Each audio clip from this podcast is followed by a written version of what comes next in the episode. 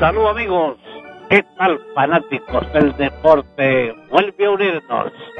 Hoy con Juan Bené en la pelota, un podcast de últimas noticias.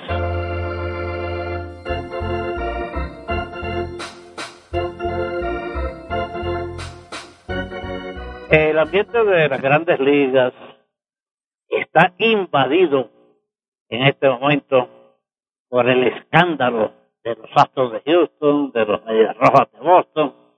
Dicen que también los Yankees, los Dodgers y algunos equipos más por el robo de señas con ayuda de la televisión.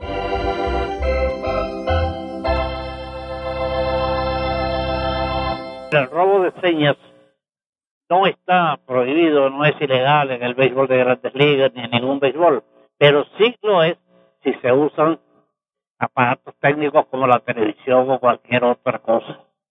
De todas maneras, al mismo tiempo, la firma de los contratos de los agentes libres ha sido otro escándalo, porque cada año sube esto en millones de dólares y todo el mundo se pregunta en el ambiente del béisbol a dónde vamos a llegar.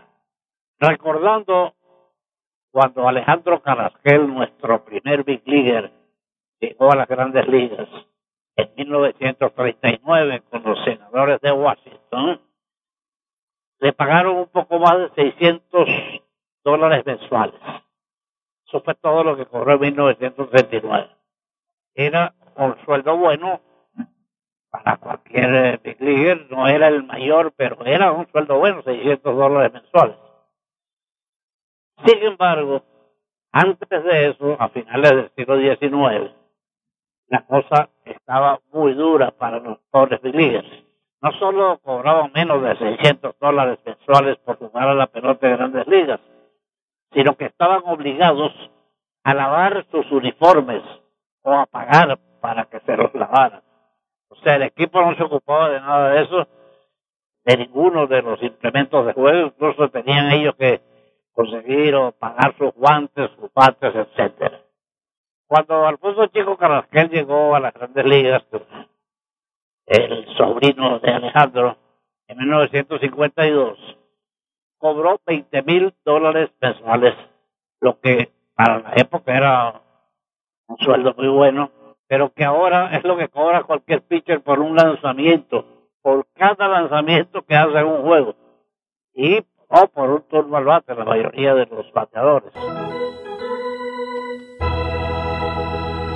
Luis Aparicio en 1956 cobró solo 6 mil dólares por temporada en esa campaña, 1956, la primera suya de Grandes Ligas. Pero enseguida le aumentaron, le fueron aumentando de tal manera que en 1959, cuando llegaron los Bellas Blancas a la Serie Mundial con los Dodgers, cobró Luis 25 mil dólares. Y fue Luis Aparicio el primer big leaguer en cobrar 100 mil dólares libres de impuestos. Eso fue en 1972, 1973 y 1974 con los Mediarrojas. Hoy en día, el venezolano de mayor sueldo en las grandes ligas y no solo hoy en día, sino en la historia, es Miguel Cabrera. Miguel Cabrera recibe de los Tigres, es decir, ha cobrado hasta ahora de los Tigres 276 millones 410 mil 623 dólares. 276 millones 410 mil 623 dólares. Y ahora, hasta 2025, recibirá además 32 millones por cada año. En estos días me preguntaba mi querido amigo Hugo Chávez, el director de líder, pero bueno, ¿cómo hacen con tanto dinero? ¿Qué hacen con tanto dinero? La verdad es que yo creo que es incómodo manejar este tipo de sumas, pero es lo que aspiran, es lo que se supone que merecen, es lo que les pagan. Bueno, Salvador Pérez de los Royals en 2020 y 2021 va a cobrar 14 millones 200 mil dólares por cada temporada. Y su total hasta ahora ha sido de 31 millones 100 mil dólares. Ser el catcher de los Royals que por cierto ahora está recién operado de una mano y piensan utilizarlo en unos cuantos juegos en primera base para darle descanso. O sea que no, no aparezca como receptor en todos los juegos, sino en la mayoría de los juegos sí, pero en unos cuantos lo van a poner en primera base para darle descanso.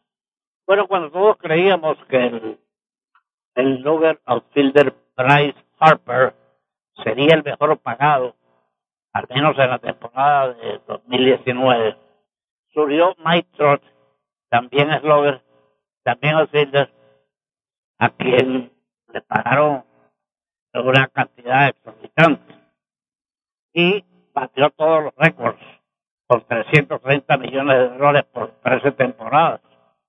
Cada día hay un récord nuevo. Ya, honestamente, ha dejado de ser noticia. Se batió un récord de más, de más dólares por la vida de un pelotero. No.